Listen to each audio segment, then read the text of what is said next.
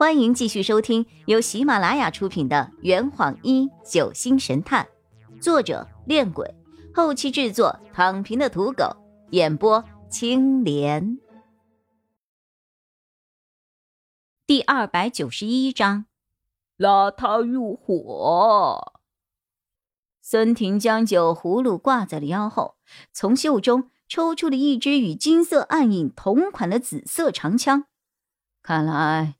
今天是免不了一战的了，且慢，做个交易吧。线索你们带走，人也可以完完整整的还给你们。条件是，你们以后再也不能找盖尔迪斯和林雨涵的麻烦。他们三个人互视了一眼，似乎在考虑六年前的琼山惨案。我们双方都遭了不小的冲击，那件事也是时候落下帷幕了。现在天宇已死，傅系也得到了应有的报应。殷庭决定既往不咎，不再就此事对你们穷追猛打了。不过，仅限于此事。裘风和孙可怡还在犹豫，但孙婷救人心切。直接点了头，好。由于孙婷是老四，裘风是老五，孙可怡是九妹，所以他点头后，另外两个人也没有发出任何的异议。洛佩朝张璇使了一个眼色，后者立刻放开了宣灵。就这样，三位九子带着线索和宣灵离开了精神病院。哦。你们来的可真及时呀！苏木耸了耸肩，哈哈，我都在这儿住了好几天了。萧莹笑着指了指自己，哈哈，我是真的刚到不久的。张璇走到我的身边，目光在那三人的身上来回转悠，表情略显尴尬。我安慰着。算了吧，玄儿，敌众你寡，伏羲琴就让给他们吧。张璇哭丧着一张脸，我就是想抢，也得抢得过来呀。萧莹友好的对他说：“张璇同学，待会儿跟我们一起坐直升机回去吧。”张璇骄傲的扬了扬头：“我要坐头等舱，啊不。”我要开直升机。萧莹目光灿烂，好，随你高兴。哈哈，我就不和你们一起了，我还有事儿。是因为苏西吗？对，他奶奶中午过世了。啊？同时失去了两个亲人。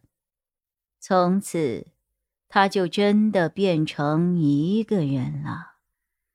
我得留下来帮他处理一些善后事宜。哎呦呦，我看你是想拉他入伙吧？呵呵，天启，过会一邀啊。两天后。阿洛，我不明白，你为什么要把最后一条线索给裘风啊？问这个问题的时候，我洛佩、张璇、盖尔迪斯正走在返回临江客栈的路上。不给他们，我们现在还能完整吗？你们三个加起来都打不过他们呀？呃，可能打得过。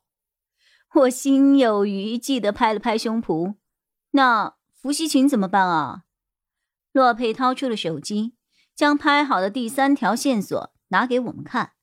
那是一只棕色表带、银色表盘的破旧手表，它的时间已经停走，永远定格在了四点四十七分三十六秒，日期是二零一四年一月二号。我还以为是地图呢，这块手表能说明什么呀？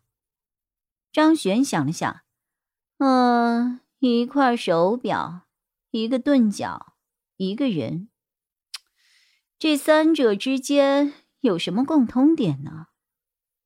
这块手表的背面有一个编号，我去查过了，它的出厂时间是二零一四年一月一号。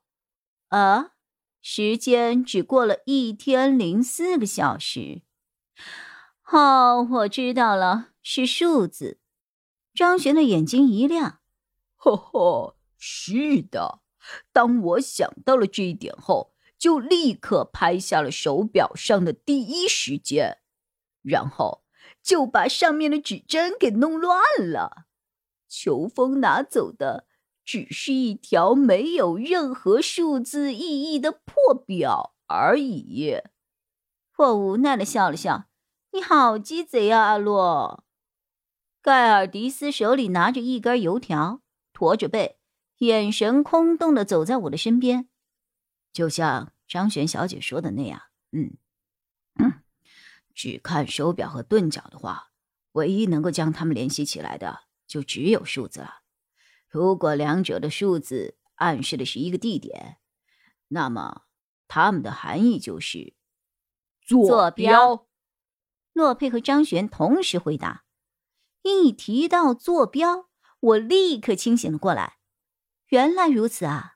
手表上的时间是四点四十七分三十六秒，那它对应的坐标就应该是四度四十七分三十六秒。呃，如果是纬度的话，那就是在热带地区了。我们要去海南啊！别忽略日期哦，是第二天，也就是说要多加二十四度，就变成了。二十八度四十七分三十六秒，我掏出手机查看地图，惊讶的发现，哎，北纬的话好像刚刚穿过我们这座城市。哎，洛佩看向张璇，璇，经度呢？从刚刚开始，张璇就一直在捣鼓手机，刚刚测出来了，那个钝角的精确度数是。一百一十度四十一分十三秒，东京还是西京啊？我问了一个蠢问题。洛佩翻了一个白眼儿。我想你爹还不至于把东西藏到地球的另一端去吧？这坛已经喝完了，呵，你猜出凶手是谁了吗？啊？老板，拿酒来。呃呃，更多精彩，请关注青莲嘚不嘚。